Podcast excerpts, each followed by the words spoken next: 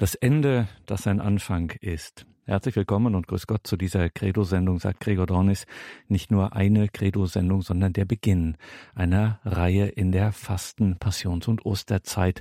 Da liegt der Schwerpunkt in unserer Sendereihe Credo, der Glaube der Kirche, auf der Heiligen Schrift. Und am Mittwochabend wird die Trierer Alttestamentlerin Professor Renate Brandscheid und akademische Schülerinnen und Schüler von ihr die Passionsgeschichte auslegen, wie sie vom Evangelisten Markus überliefert wird.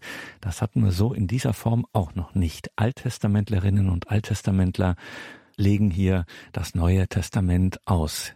Dürfen Sie auf gar keinen Fall verpassen. Liebe Hörerinnen und Hörer, müssen Sie dranbleiben. Es wird spannend. Das kann ich Ihnen versprechen und sowieso geistlich gewinnbringend.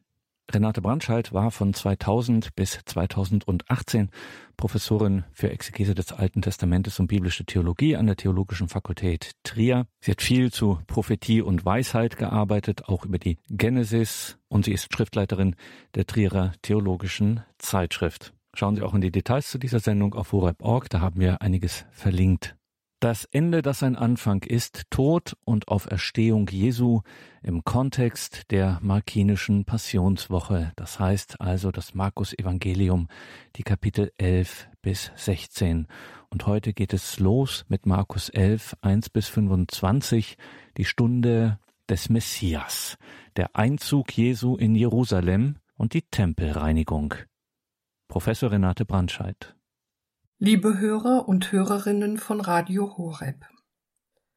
Die Erfahrungen der nunmehr mehrere Jahre andauernden Corona-Pandemie, im Zuge derer viele Familien um Angehörige trauern, die dem Coronavirus erlegen sind, haben zu einer Erschütterung der säkularen Kultur und ihrer Überzeugung von der Machbarkeit aller Dinge geführt. Schien es in guten Zeiten leicht, nicht an einen Gott zu glauben, suchen die Menschen angesichts der nicht zu leugnenden tödlichen Bedrohung jetzt vermehrt nach Alternativen zu einem rein diesseitig ausgerichteten Leben. Der Blick wird frei für die Realität einer anderen, vom Glauben getragenen Welt. Nun hat die Corona-Pandemie das Sterben und den Tod zwar präsenter, aber nicht unbedingt verstehbarer gemacht. Man redet über die steigenden Zahlen an Toten und darüber, wie der Tod zu vermeiden ist, weniger jedoch über den Tod selbst, dem viele Menschen hilflos gegenüberstehen. In der Regel begnügen sie sich, wenn es um das Lebensende geht, mit der Rede vom natürlichen Tod, der alles Lebendige im steten Rhythmus von Werden und Vergehen einmal ereilt. Nun ist aber der Mensch mehr als sein bloßes Naturwesen, denn ihm als Person ist das Verstehen und Ergreifen einer Bestimmung aufgegeben, die sein Dasein prägt. Biblischer Glaubensüberzeugung nach liegt diese in der Erschaffung des Menschen als Ebenbild Gottes aufgrund dessen er in ein besonderes Gegenüber zu Gott gerufen und zum Dialog mit seinem Schöpfer bestimmt ist. Existiert aber der Mensch in Relation zu Gott, ist auch sein Tod aus dieser Relation zu bestimmen. Nur von daher kann die Bibel davon sprechen, dass menschliches Leben, wenn es ohne Gott gelebt wird, bereits vor dem physischen Ende tot ist und das Leben, wenn der Tod es physisch beendet hat, dennoch nicht sein Ende erreicht hat, weil hier für den Gläubigen das Leben des gekreuzigten, gestorbenen und auferstandenen Jesus durch den Tod hindurch wirksam wird. Den folgenden Vorträgen geht es darum, Jesus Christus als den von Gott her neu und für immer Lebenden zu entdecken, der uns vorangeht durch das Leid in den Tod, der uns vorangeht durch den Tod hindurch und der uns mitnimmt in das unverbrüchliche, ewige Leben bei Gott. Auf dem Weg zu dieser Glaubenseinsicht sollen zum einen die thematischen Schwerpunkte im Ablauf der Passionswoche im Markus Evangelium, dem nach heutigen Kenntnissen ältesten Evangelium, anhand ausgewählter Evangelientexte herausgestellt werden. Zum anderen soll aufgezeigt werden, dass die markinische Passionswoche mit ihren detaillierten Zeitangaben zur Entstehung eines neuen, christlichen Wochenschemas geführt hat. Denn der Tag des Gedächtnisses der Auferstehung Christi hat sich in der Folgezeit zu einem eigenständigen Feiertag entwickelt, dem Sonntag, der nun als erster Wochentag die Zielgerichtetheit der ganzen Schöpfung auf ihre Vollendung bei Gott und das Kräftesammeln des Glaubenden für seinen Weg durch die Geschichte in den Vordergrund stellt. Der heutige Vortrag trägt den Titel Die Stunde des Messias, der Einzug Jesu in Jerusalem und die Tempelreinigung. Markus 11, 1 bis 25. Schauen wir zum Einstieg auf die Darstellung des öffentlichen Wirkens Jesu im Markus-Evangelium. Nach dem Willen Jesu soll die Tatsache, dass er nicht nur irgendein Erwählter Gottes, sondern der von Gott gesandte königliche Retter ist, der alle Not wendet, möglichst wenig in die Öffentlichkeit gelangen. Daher erfolgt überall da, wo die Jünger ihn als den Messias ansprechen, sogleich die Mahnung, es niemandem zu sagen. Denn wer er wirklich ist, wird erst am Ende seines Lebensweges offenbar werden. Dieses messianische Geheimnis bleibt bis zur letzten Reise Jesu nach Jerusalem gewahrt. Jenes Geheimnis, dass er, der für Gottes Herrschaft gelebt hat, für sie einen qualvollen Tod stirbt, der Heilsbedeutung für alle Menschen hat. Denn Jesus der als Sohn Gottes dessen Erlöserliebe verkörpert, bleibt nicht im Tod. Gott hat ihn vielmehr auferweckt, so dass fortan jeder, der ihm nachfolgt, nicht an Sünde und Tod verloren geht, sondern Vergebung und ein neues, ewiges Leben erlangt. Der Eintritt Jesu in seine entscheidende Sendung beginnt mit seiner letzten Reise nach Jerusalem, jener Stadt, die als Wallfahrtsort und Haftpunkt des Glaubens an die Königsherrschaft Jahwes über Israel und die Völker eine einzigartige Hochschätzung erfahren hat. Aus diesen Gründen sah der fromme Israelit das Wallfahren zum Zion auch nicht als eine lästige Pflicht an, der er als gesetzestreuer Jude dreimal im Jahr nachkommen soll. Vielmehr erblickte er darin die Möglichkeit, sein Leben immer wieder neu auf Gott und seinen Erlöserwillen auszurichten, wobei insbesondere das Beten der Wallfahrtspsalmen 120 bis 134 ihm zur Einladung wurde, sich mit Jahwe auf den von ihm bereiteten Weg des Heils zu machen. Zu den zahlreichen Pilgern, die alljährlich den Jerusalemer Tempel aufsuchten, den Herodes der Große über viele Jahre grundlegend und eindrucksvoll neu gestaltet hat, gehörten auch die Eltern Jesu und mit ihnen Jesus selbst. Von Bedeutung ist im Markus Evangelium aber allein jener Weg Jesu nach Jerusalem, wo sich die Auseinandersetzung mit seinen Gegnern zuspitzt und schließlich zu seinem Tod im Rahmen des Pascha-Festes führt. Diesen letzten Weg Jesu gestaltet der Evangelist Markus als einen christologischen Erkenntnisweg, der dem Leser zeigt, dass sich erst von Jesu Tod und Auferstehung wahrhaft erschließt, wer dieser ist. Betrachten wir nach diesen Vorbemerkungen nun den Einzug Jesu in Jerusalem am Beginn der Passionswoche im Markus Evangelium Kapitel 11 Vers 1 bis 11. Nachdem Jesus mit seinen Jüngern auf dem letzten Weg nach Jerusalem an einem Freitag in Jericho eingetroffen ist und dort den Sabbat verbracht hat, erfolgt an einem Sonntag der Einzug in die heilige Stadt. Detailreich und ausführlich berichtet Markus über diesen Vorgang. Den Sinn der feierlichen Prozession aber gibt er nur indirekt, durch die Art und Weise seiner Darstellung sowie die Zitate aus der Offenbarungstradition zu erkennen. Betrachtet man die Angaben für den Ausgangspunkt des Geschehens, so fällt die Konzentration auf das Berggelände im Osten von Jerusalem auf. Als sie in die Nähe von Jerusalem kamen, nach Bethphage und Bethanien am Ölberg, heißt es in Markus 11, Vers 1. Wer über die alte Römerstraße, den damals üblichen Pilgerweg, rund 30 Kilometer nach Jerusalem hinaufzog, der kam unweigerlich in die Nähe von Bethphage östlich der Kuppe des Ölberges. Von dort äh, wäre ein Abstieg nach Bethanien jedoch ein mühsamer Umweg. Der Grund, warum der Evangelist den Leser mit so großem Nachdruck darauf hinweist, dass Jesus diese Stationen passiert, dient weniger dem Zweck, ein genaues Reiseprotokoll darzubieten, als vielmehr der Absicht, Jesus nicht wie einen gewöhnlichen Pilger aussehen zu lassen. Betrachtet man nämlich die topografischen Angaben in einem größeren innerbiblischen Kontext, so wird deutlich, dass sie einer vorgegebenen Konzeption Rechnung tragen, die der Darstellung des Markus-Evangeliums ihren besonderen theologischen Akzent verleiht.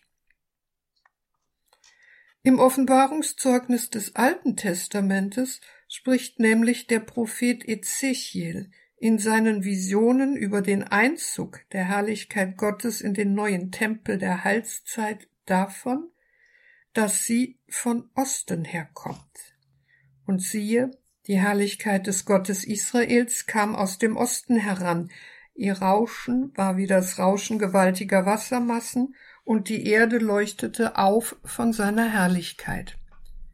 Ezechiel 43, Vers 2. Und weiterhin, und die Herrlichkeit des Herrn zog in den Tempel ein durch das Tor, das im Osten lag. Ezechiel 43, Vers 4. In diesem Licht betrachtet erfolgt der Einzug Jesu in Jerusalem analog zu dem Aufbruch der Herrlichkeit Jahwes von Osten her, also vom Ölberg in den Tempel der Heilszeit, und stellt somit eine Zeichenhandlung dar, die auf Jesus als den neuen und unüberbietbaren Ort der Heilsgegenwart Gottes hinweist. Die Vorbereitung Jesu auf seinen Einzug in Jerusalem zur Zeit des Pascha-Festes im Jahr 30, wo große Pilgerscharen zur Feier der Errettung Israels aus der ägyptischen Sklaverei in der Stadt zusammenkommen, beginnt mit einem ungewöhnlichen Auftrag. Er schickt zwei Jünger in das nächste Dorf, wo sie ein bestimmtes Jungtier auffinden sollen, das noch niemand geritten hat. Weiterhin stellt Jesus seine Jünger auf einen möglichen Einwand von Beobachtern ihres Tuns ein. Wenn sie vor Ort mit der Frage nach der Berechtigung ihres Tuns konfrontiert werden, sollen sie auf den Bedarf des Herrn hinweisen. Als sie in die Nähe von Jerusalem kamen, nach Bethphage und Bethanien am Ölberg, schickte er zwei seiner Jünger aus. Er sagte zu ihnen, Geht in das Dorf, das vor euch liegt. Gleich, wenn ihr hineinkommt, werdet ihr ein Fohlen angebunden finden, auf dem noch nie ein Mensch gesessen hat. Bindet es los und bringt es her. Und wenn jemand zu euch sagt, was tut ihr da, dann antwortet, der Herr braucht es. Er wird es bald wieder zurückbringen. Markus 11, Vers 1 bis 3. Genau so, wie Jesus vorhergesagt hat, geschieht es. Die Beobachter des Geschehens geben sich mit der Erklärung der Jünger zufrieden und lassen sie gewähren. Der besondere Nachdruck, den der Evangelist Markus auf die Beschaffung des Reittieres legt, hat maßgeblich theologische Gründe. Dass Jesus nach der langen Pilgerwanderung zu müde gewesen sei, die letzten Kilometer zu Fuß zurückzulegen, mag für eine Darstellung, die protokollartig den Weg Jesu referiert, als Erklärung genügen, wenn auch die Pilger üblicherweise zu Fuß zum Paschafest kommen. Sie trifft aber nicht den Kern der Sache, wenn es sich um einen Text handelt, der als Evangelium, das heißt als frohe Botschaft, den Weg Jesu als Teil eines göttlichen Heilsplanes zur Darstellung bringen will. Auch ist Jesus der Einzige, der in die Stadt einreitet, während alle anderen zu Fuß gehen. Im Matthäus- und Johannesevangelium wird an dieser Stelle ausführlich die alttestamentliche Weissagung Sacharja 9, Vers 9 zitiert, die vom Einzug des messianischen Königs in seine Stadt handelt und somit das Tun Jesu unverkennbar als ein symbolträchtiges Handeln ausweist. Juble laut, Tochter Zion, jauchze, Tochter Jerusalem, siehe, dein König kommt zu dir. Gerecht ist er und einer, der Hilfe erfahren hat, demütig und auf einem Esel reitend, nämlich auf dem Fohlen einer Eselin. Sacharja 9, Vers 9. Vier Aussagen charakterisieren hier den für Zion bestimmten Herrscher der Heilszeit und stehen in scharfem Kontrast zu dem Bild, das die ungerechten und kriegerischen Tyrannen, welche die Völker bedrücken, der Welt darbieten.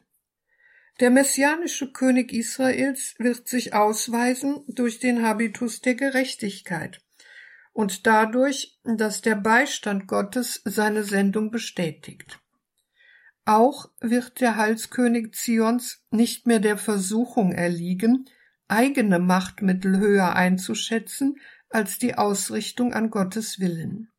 Vielmehr wird er demütig sein und in seinem Verhalten die Verpflichtung zum Hören auf Gottes Wort und zum Wandeln auf seinen Wegen realisieren.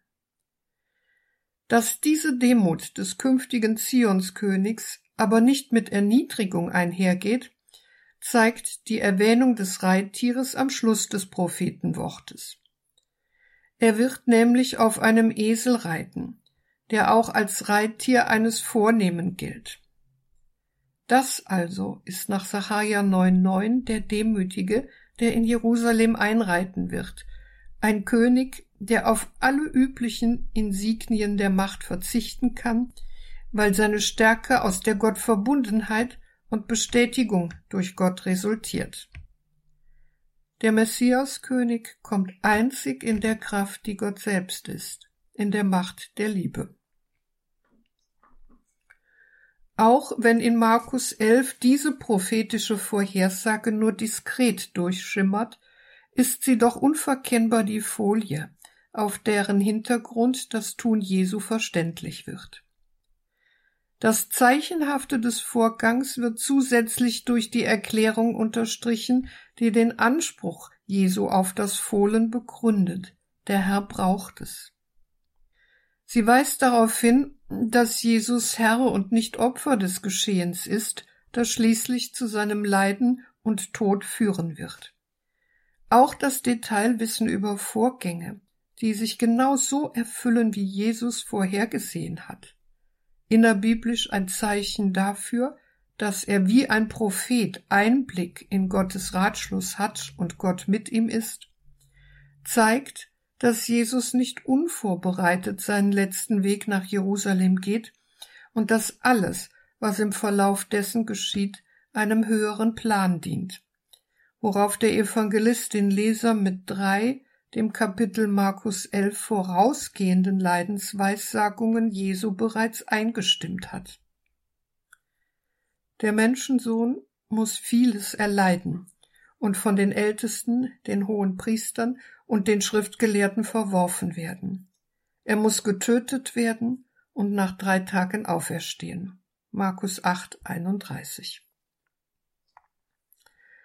Die Darstellung des Einzugs Jesu in Jerusalem nach Markus 11 ist somit in ihrem theologischen Anspruch durch und durch symbolträchtig. Sie will besagen, dass sich die Verheißung der alttestamentlichen Prophetie zu erfüllen beginnt. Die Stunde des Messias ist da. Er kommt in seine Stadt und reitet, vom Ölberg herkommend, auf einem Eselsfohlen, dem königlichen Reittier des Messias, in die heilige Stadt ein. Sie brachten das Fohlen zu Jesus, legten ihre Kleider auf das Tier und er setzte sich darauf. Und viele breiteten ihre Kleider auf dem Weg aus, andere aber Büschel, die sie von den Feldern abgerissen hatten. Markus 11, Vers 7 bis 8. Diese Angaben erinnern an die Umstände einer Königsintronisation in Israel, ebenso wie die Tatsache, dass die vielen Menschen, die Jesus begleiten, ihre Gleiter zum Zeichen der Verehrung auf dem Weg vor ihm ausbreiten und Laubbüschel von den Feldern vor der Stadt ausstreuen. Im Sinn von Sacharja 9,9 wollen diese Anspielungen Jesus als den verheißenen messianischen König, der den Völkern Frieden bringt, ausweisen. Gesteigert wird die Huldigung der Festpilger durch verschiedene Akklamationen.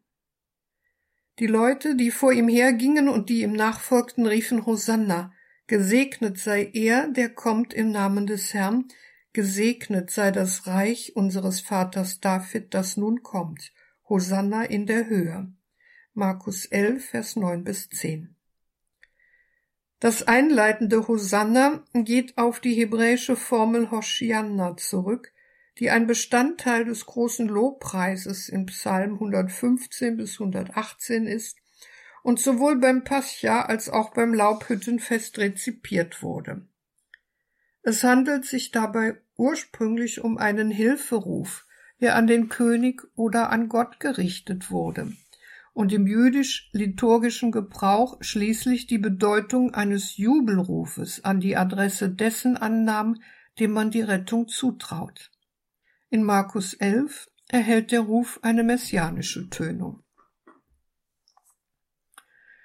Der sich anschließende Ruf Gesegnet sei er, der kommt im Namen des Herrn, entstammt dem 118. Psalm, wo er den Segenswunsch der Priester eröffnet, mit dem diese die Tempelbesucher im Namen Jahwes begrüßen, damit sie auf den schauen, von dem alles Leben und Gedeihen abhängt. An die Adresse Jesu gerichtet will dieser Ausruf sagen, dass Jesus nicht nur einer von vielen Pilgern ist, sondern der eine, der wahrhaft im Namen des Herrn als der Gesandte Gottes und messianische Heilbringer kommt.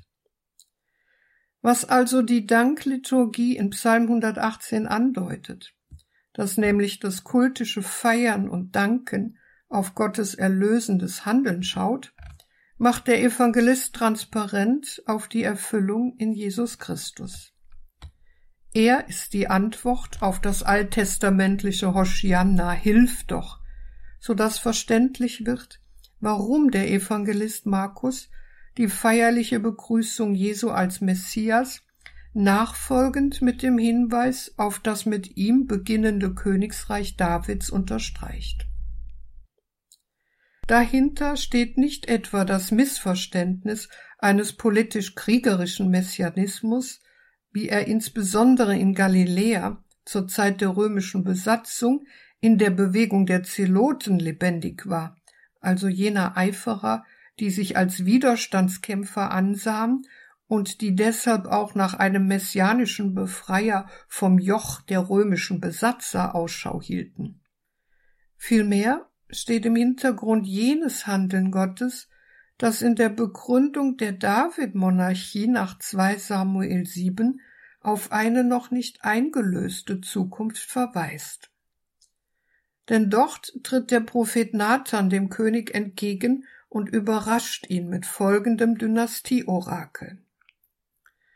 Nun verkündet dir der Herr, dass der Herr dir ein Haus machen wird, wenn deine Tage erfüllt sind und du dich zu deinen Vätern legst, werde ich deinen leiblichen Sohn als deinen Nachfolger einsetzen und seinem Königtum Bestand verleihen. Dein Haus und dein Königtum sollen durch mich auf ewig bestehen bleiben, dein Thron soll auf ewig Bestand haben. 2 Samuel 7, Vers 11 bis 12, Vers 16. Offenkundig ist hiernach das Haus, das David ja bereits hat, nämlich seine Familie und damit den Nachfolger zur Festigung einer Dynastie, noch nicht das Herrschaftshaus, das Jahwe im Blick hat. Vielmehr werden der tiefere Sinn des Königtums und das ihm zugeordnete Herrscherhaus erst im Verlauf der göttlichen Geschichtsplanung in Erscheinung treten. Aus eben diesem Grund soll auch nach Markus 11.10 das Hosanna in der Höhe erschallen, um deutlich hervorzuheben, dass mit der geschichtlichen Ankunft des Messias Jesus die Erfüllung der göttlichen Heilsverheißung eingeleitet ist.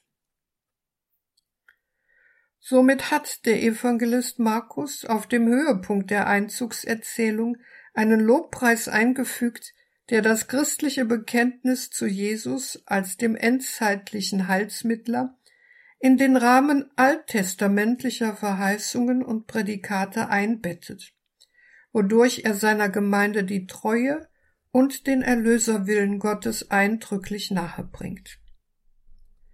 Zugleich rückt mit der Huldigungsszene auch das Fest, anlässlich dessen Jesus nach Jerusalem zieht und an dem die Juden des Auszugs aus dem Sklavenhaus Ägypten gedenken, in ein neues Licht.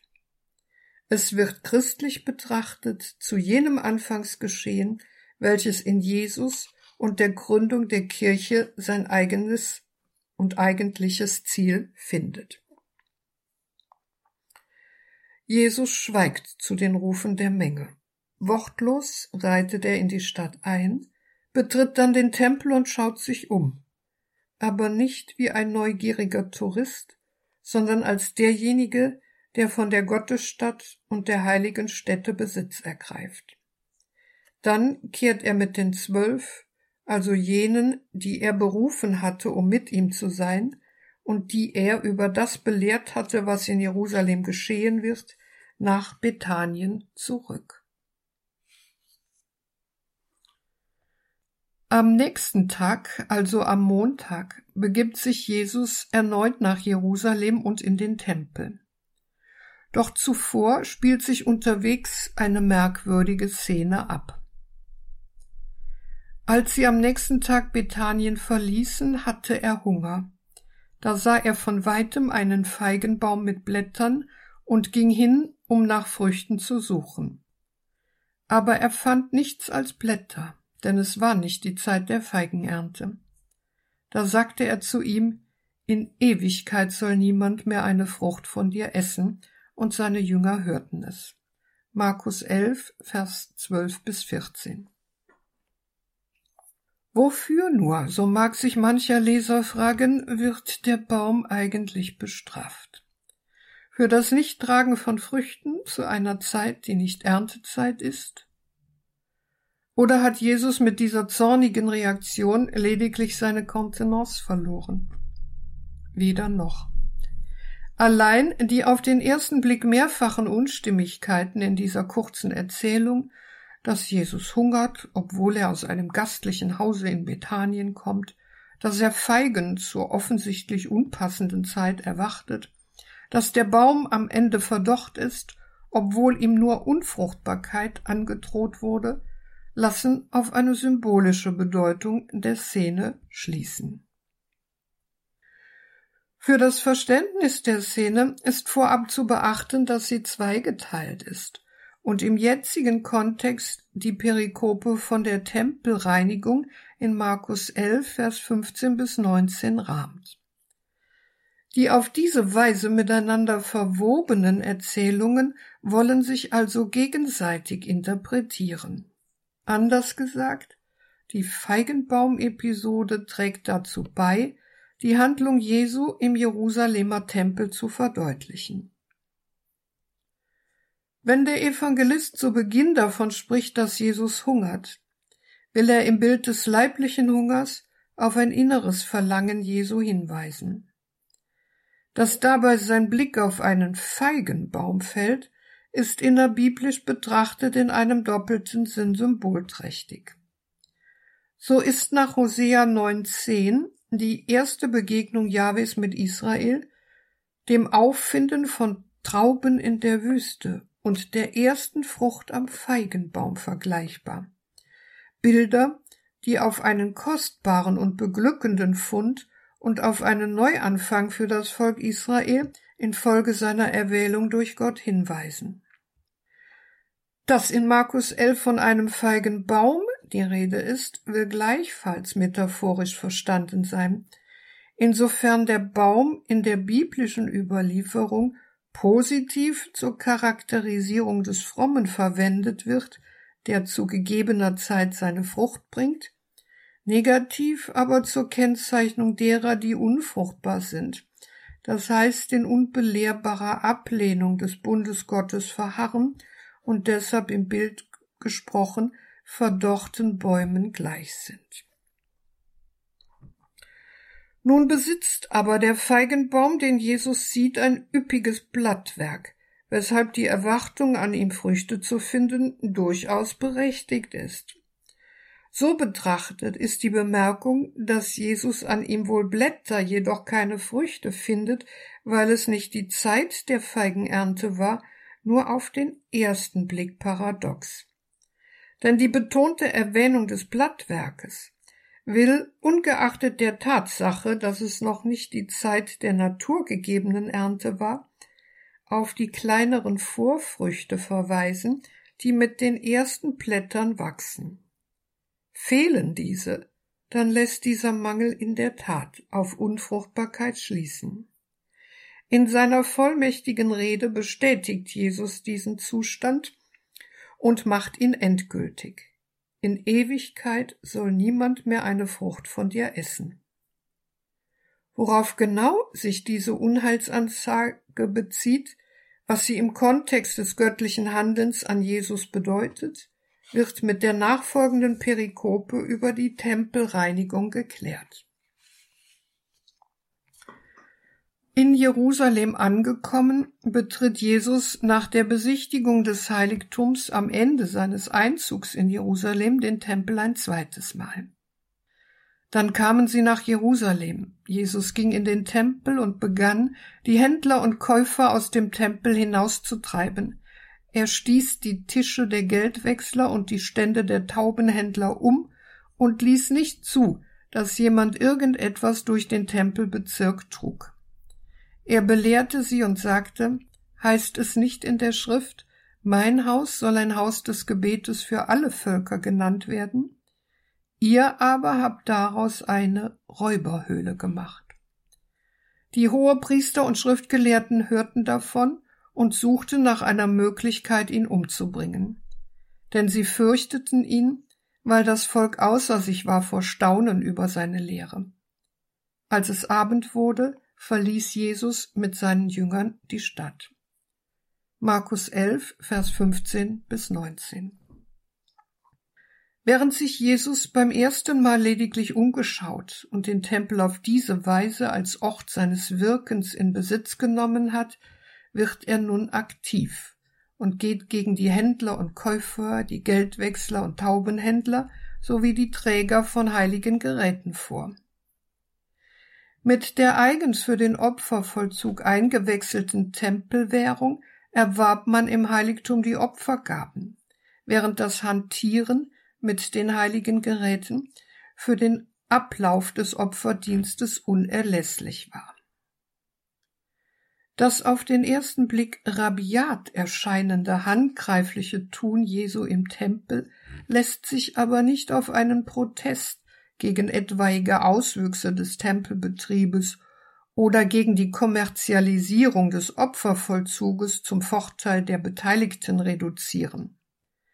Vielmehr handelt es sich um eine prophetische Zeichenhandlung, mit der Jesus die Kulthandlungen des Tempels unterbricht und damit das Ende des bestehenden Tempels als Heilszeichen ansagt. Sein Vorgehen unterstreicht Jesus mit zwei alttestamentlichen Zitaten, nämlich den Tempelworten aus Jesaja 56,7 und Jeremia 7,11. Nach Jesaja 56,7 wird das Heiligtum der Heilszeit ein Ort der Hinwendung zu Gott für alle Völker sein. So spricht der Herr, wacht das Recht und übt Gerechtigkeit, denn bald kommt mein Heil und meine Gerechtigkeit wird sich bald offenbaren. Denn mein Haus wird ein Haus des Gebetes für alle Völker genannt werden. Jesaja 56, Vers 1, Vers 7. Dieses Jahwe-Wort gehört zu der programmatischen Eröffnung der Prophetie im dritten, nachexilischen Teil des Jesaja-Buches und handelt von der herandrängenden Nähe der Heilsoffenbarung Jahwes und dem ihr gemäßen Glaubensverhalten. Denn nicht die genaue Beachtung von Riten, sondern der Vollzug der Umkehr bedingt hiernach die Zugehörigkeit zur Jahwe-Gemeinde auf dem Zion. Die universale Heilsabsicht Gottes, die in der Kennzeichnung des Heiligtums im Jesaja-Buch als Haus des Gebetes für alle Völker zum Ausdruck kommt, ebenso wie die Konsequenz dessen für den Glaubensvollzug des Frommen, erhalten in Markus 11 eine christologische Ausrichtung. Insofern dieses Bestimmungsziel jetzt mit der Person und den Taten Jesu in eine innere Beziehung gestellt wird. In Jesus verkörpern sich Gottes Heil und Gerechtigkeit zugunsten aller Menschen. Der sich anschließende Vorwurf Jesu an die Adresse derer, gegen die er eingeschritten ist, nämlich, dass sie den Tempel zu einer Räuberhöhle gemacht haben, greift ein Wort des Propheten Jeremia auf. Was noch? Stehlen, morden, die Ehe brechen, falsch schwören, dem Baal opfern und anderen Göttern nachlaufen, die ihr nicht kennt, und ihr kommt und tretet vor mein Angesicht in diesem Haus über dem mein Name ausgerufen ist und sagt, wir sind geborgen, um dann weiter all jene Gräuel zu treiben. Ist denn dieses Haus, über dem mein Name ausgerufen ist, in euren Augen eine Räuberhöhle geworden? Auch ich siehe, ich habe es gesehen, Spruch des Herrn. Jeremia 7, Vers 9 bis 11. Der Prophet Jeremia musste seinerzeit gegen eine ideologische Tempelfrömmigkeit ankämpfen, aufgrund derer man die Auserwählung des Zionstempels zum Ort der Offenbarungsgegenwart Jahwes als eine Art Sicherheitsgarantie für die ungebrochene Bestätigung Israels durch Gott ansah.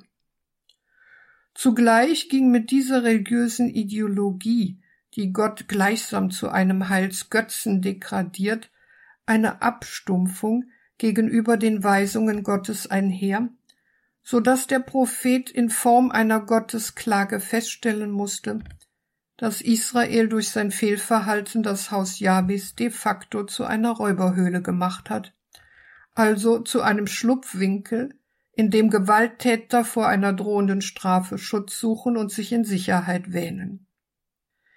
Eben diesen Vorwurf richtet Jesus an die Adresse derer, die im Tempel weilen und die genauso wenig wie das Volk zur Zeit Jeremias begriffen haben, dass die Offenbarung von Gottes Heil auf Seiten des Menschen eine Umkehr verlangt. Das heißt jetzt die Hinwendung zu Jesus als demjenigen, mit dem die große Wende, der Anbruch der Heilsvollendung einhergeht.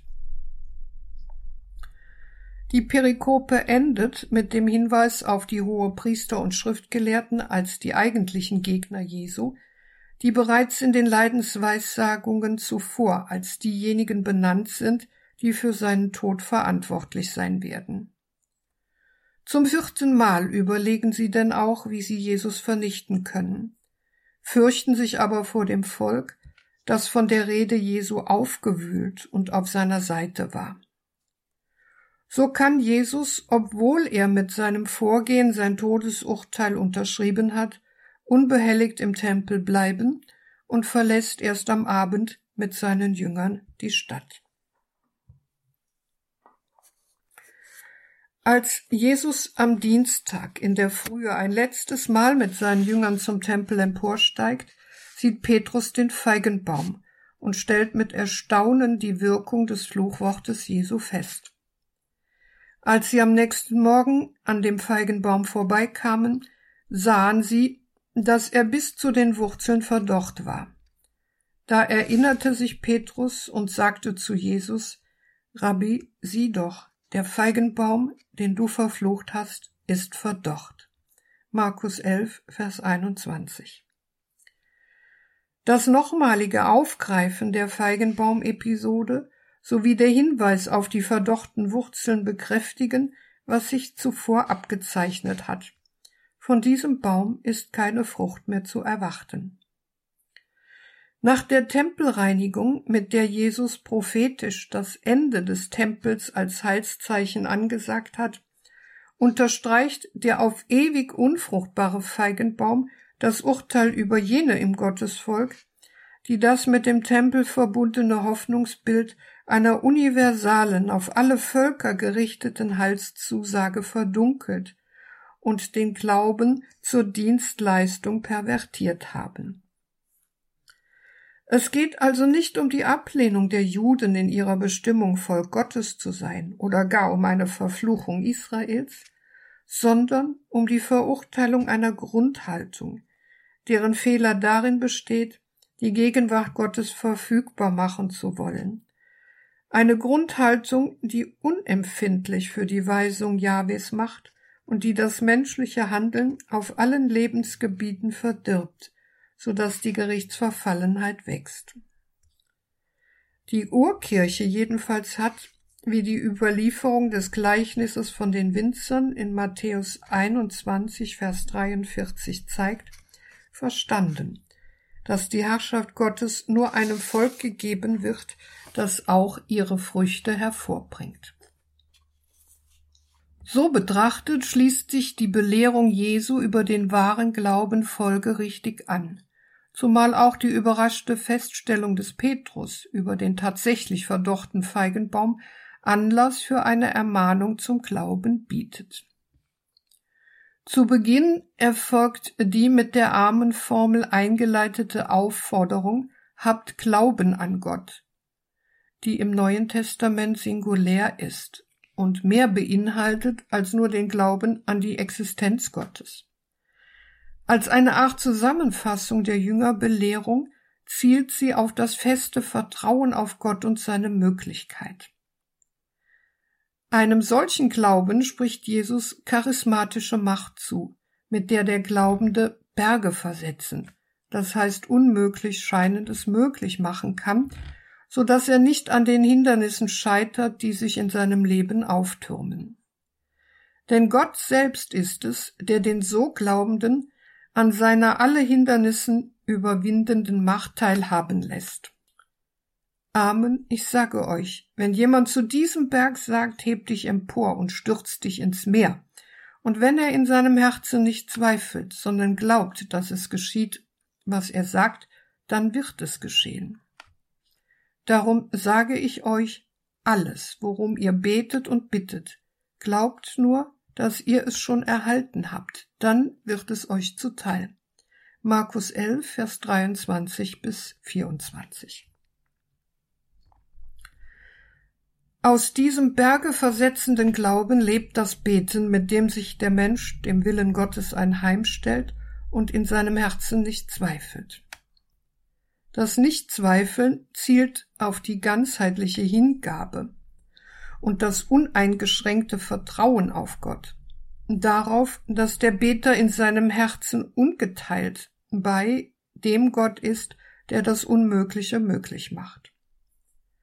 Im Kontext des Evangeliums ist dies auch mit Blick auf die Belastungen gesagt, die auf Petrus und die anderen Jünger im Zusammenhang mit dem Leiden und Sterben Jesu zukommen werden, da hierbei nur das uneingeschränkte Vertrauen auf Gott weiterhelfen kann. Generell darf der Beter Gott um alles bitten, da es nichts gibt, was er im Gebet nicht vor Gott tragen könnte. Aber das Gebet ist kein Geschäft auf Gegenseitigkeit, so dass der Beter für die Leistung des Gebetes die entsprechende Gegengabe erhält, die er sich wünscht. Ein Wunder- und Glaubensmechanismus ist allein schon deshalb ausgeschlossen, weil Gott in seiner Zuwendung frei bleibt.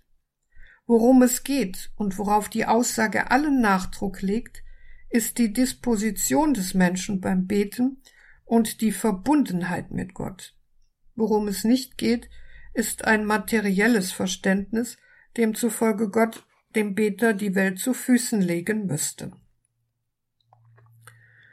Die Unterweisung zum Beten geht aber noch einen Schritt weiter, indem sie den Blick auf die gemeinschaftlich Betenden richtet und hier auf einen möglichen Streit mit anderen, der das Beten fruchtlos machen könnte, dann nämlich, wenn die Vergebung ausbleibt. Dahinter steht, was der erste Korintherbrief Kapitel 13 Vers 2 explizit ausführt, nämlich, dass der Glaube nicht ohne Liebe bleiben darf. So heißt es in Markus 11 Vers 25, und wenn ihr beten wollt und ihr habt einem anderen etwas vorzuwerfen, dann vergebt ihm, damit auch euer Vater im Himmel euch eure Verfehlungen vergibt. Sich dem vergebenden Gott zuzuwenden, schließt also die Zuwendung zum Nächsten mit ein, der auf ein Vergeben angewiesen ist, so wie es auch im Vater unser heißt. Vergib uns unsere Schuld, wie auch wir vergeben unseren Schuldigern. Wer aber seinem Mitmenschen nicht verzeiht, der versteht die Vergebung der eigenen Schuld mehr oder weniger als einen Verdienst und Vorzug und verkennt Gott in seiner freien, ungeschuldeten Gnade. Darum weist das Jesuswort darauf hin, dass man nicht aus der Vergebung leben kann, ohne in ihr zu leben. Welche geistlichen Impulse können wir aus dem bisher Gesagten für unser Glaubensleben entnehmen? Mit dem Einzug Jesu in die heilige Stadt und den Tempel beginnt im Markus Evangelium die Stunde des Messias. Jedoch lässt der Evangelist Jesus nicht wie einen Imperator hoch zu Ross einreiten, sondern so wie der Prophet Sacharja den kommenden Messiaskönig gekennzeichnet hat. Demütig und auf einem Esel reitend, unter Verzicht auf Machtdemonstration und Herrschergehabe. Daher hält Jesus inmitten des Jubels und der hymnischen Zurufe, inmitten all der auf ihn konzentrierten unterschwelligen Erwartungen auch keine mitreißende Rede, sondern bleibt stumm, wohlwissend, dass er seine Herrschaft nicht so antreten wird, wie es die Menge guten Glaubens erwartet, da das Kreuz der Thron sein wird, von dem aus er herrschen und die Menschen an sich ziehen wird. Dass Jesus die Erwartungen der Menschen anders erfüllt, als sie es sich erhoffen, sollte uns zu denken geben. Wer ist Jesus für uns? Auf welche Weise wollen wir ihm folgen? Es gilt der Versuchung zu widerstehen, die eigenen Vorstellungen über das Wie der Nachfolge Jesu zum Maßstab zu erheben und ihm nicht, wenn unsere Erwartungen sich nicht erfüllen, eine Absage zu erteilen. Mit Jesus gehen heißt vielmehr, sich mit ihm auf den bei Gott beschlossenen neuen Heilsweg zu begeben, auch im Wissen darum, dass Leiden und Verzicht ein Teil davon sein werden. Dass heute viele Menschen Jesus als Heilsbringer gering achten, hängt nicht zuletzt damit zusammen, dass sie Heilsversprechen suchen, die ohne Umwege und Mühen ihre Sehnsüchte auffangen so sind es heute auch nicht mehr primär die Religionen, die Erlösung in Aussicht stellen. Unterschiedliche Technologien und politische Bewegungen versprechen ein besseres, erfolgreicheres, glücklicheres Leben. Die Wissenschaft verheißt mit Stammzellenforschung und Gentechnik ein Hinauswachsen des Menschen über sich, und der Transhumanismus verspricht gar mit Hilfe von Biotechnik und Robotik den neuen Menschen bis hin zum ewigen Leben. Aktuell hat uns aber die Corona-Pandemie auf den Boden der Tatsachen zurückgeholt und zeigt uns, wie weit wir davon entfernt sind, uns über unsere natürlichen Bedingungen hinwegsetzen zu können. Letztendlich sind für jeden ernsthaft Suchenden auch nicht die Träume von einem maßgeschneiderten Menschen hilfreich und befreiend, sondern das Wissen um einen jenseits aller Vergänglichkeit liegenden Halt, von dem er gehalten wird. Das Evangelium sagt uns, dass der Gott, der in Jesus anschaulich geworden ist, uns die Frohbotschaft schenkt, dass das Leben keine Sackgasse ist, die im Tod endet, und dass sich in Jesus das Wetterleuchten einer neuen Welt zeigt, wo Leid und Tod an ihr Ende gelangt sind. Eine billige Lösung aller Lebensprobleme ist dieser Glaube aber nicht. Darauf weist uns auch die Episodenfolge in Markus 11 hin. So geht mit der Selbstoffenbarung Jesu nach seinem Einzug in Jerusalem eine Klarstellung über sein Wesen und Wollen einher, die jeden, der ihm nachfolgen will, in die Entscheidung stellt. Die durch die Feigenbaum-Episode gerahmte Erzählung von der Tempelreinigung zeigt nämlich, dass der Gott, der in Jesus seinen einzigen Sohn dahingab, damit jeder, der an ihn glaubt, nicht verloren geht, sondern ewiges Leben hat, eine Antwort auf sein Erlöserhandeln erwartet, so wie auch die liebende Zuwendung zu einem Menschen nicht ohne Erwiderung sein will. Wo aber das üppige Plattwerk, sachlich gesprochen die geistige Heuchelei, wichtiger ist und der Glaube zur Dienstleistung verkommt, da kann nichts wachsen, und am Ende stehen leere und verdochte Wurzeln. Sind wir also bereit, unser Leben auf Gott bezogen zu führen und unser Tun im Licht der göttlichen Weisung zu hinterfragen? Oder hängen wir uns an Äußerlichkeiten und bedienen uns gleichsam nur der Religion? geht es angesichts der heute feststellbaren Glaubenskrise und in Anbetracht der gravierenden Probleme im Binnenraum der Kirche um die Erneuerung des Glaubens aus dem Evangelium Jesu Christi und der Tradition der Kirche heraus? Oder ist der Finger am Puls der Zeit nur das Feigenblatt für eine interessengeleitete Durchsetzung von radikalen Strukturreformen? Bedeutungsschwer ist unter diesem Blickwinkel die Forderung Jesu, nachdem Petrus auf den verdochten Feigenbaum hingewiesen hat. Habt Glauben an Gott. Zumal sie sich im Kontext ja an die Jünger richten, die gottgläubig sind. Worauf also will Jesus hinaus? Darauf, dass ein bloßes Anerkennen der Größe Gott nicht genügt, sondern der Glaube jenes feste Vertrauen auf Gott meint, das den Menschen ganzheitlich in seinem äußeren und inneren Verhalten beansprucht und das dieser immer wieder neu aktualisieren muss. Gelebte Gottesbeziehung in diesem Sinn zeigt sich vornehmlich im Gebet, denn ist der Glaube Gott zugewendetes Vertrauen, so ist das Gebet Ausdruck dieses Glaubens.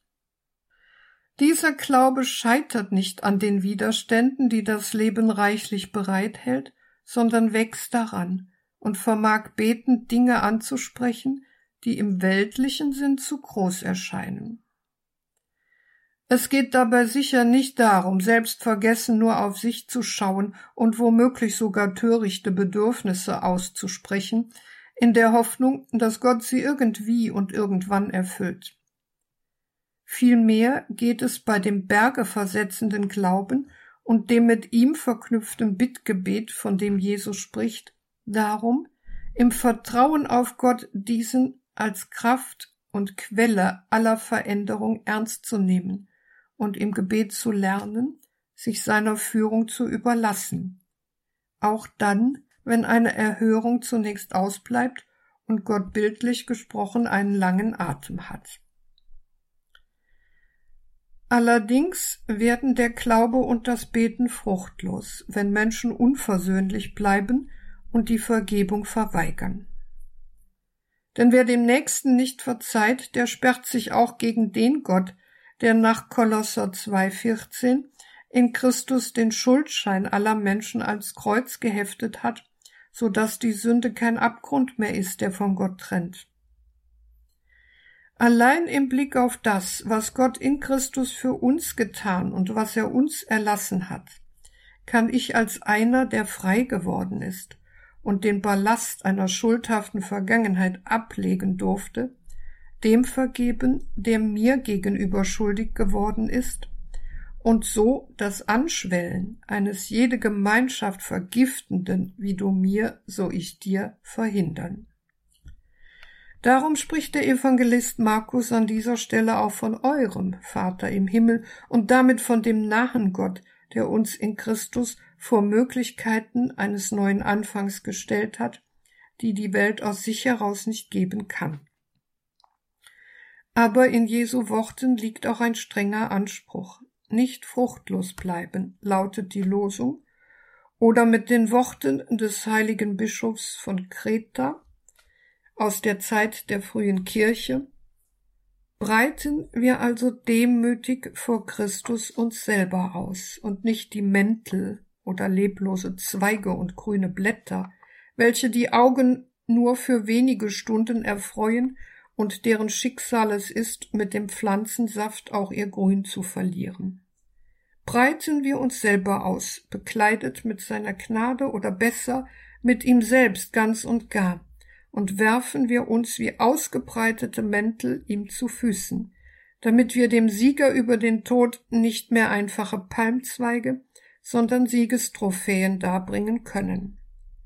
Indem wir die geistlichen Zweige der Seele schwingen, rufen wir auch jeden Tag gemeinsam mit den Kindern in heiligem Jubel Gesegnet sei er, der kommt im Namen des Herrn, der König Israels. Hosanna!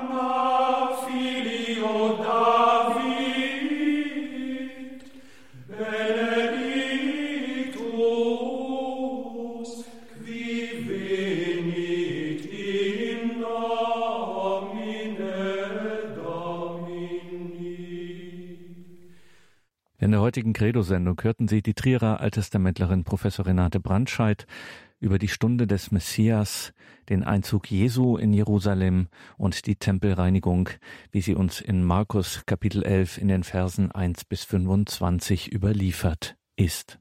Das, liebe Hörerinnen und Hörer, ist der erste Teil einer Reihe hier in der Fasten-, Passions- und Osterzeit. Das Ende, das ein Anfang ist, Tod und Auferstehung Jesu im Kontext der markinischen Passionswoche, also Markus, die Kapitel 11 bis 16 werden uns jeweils am Mittwochabend hier in besonderer Weise beschäftigen. Professor Renate Brandscheid, Alttestamentlerin aus Trier, gemeinsam mit akademischen Schülerinnen und Schülern legen uns Markus 11 bis 16 jeweils am Mittwoch aus.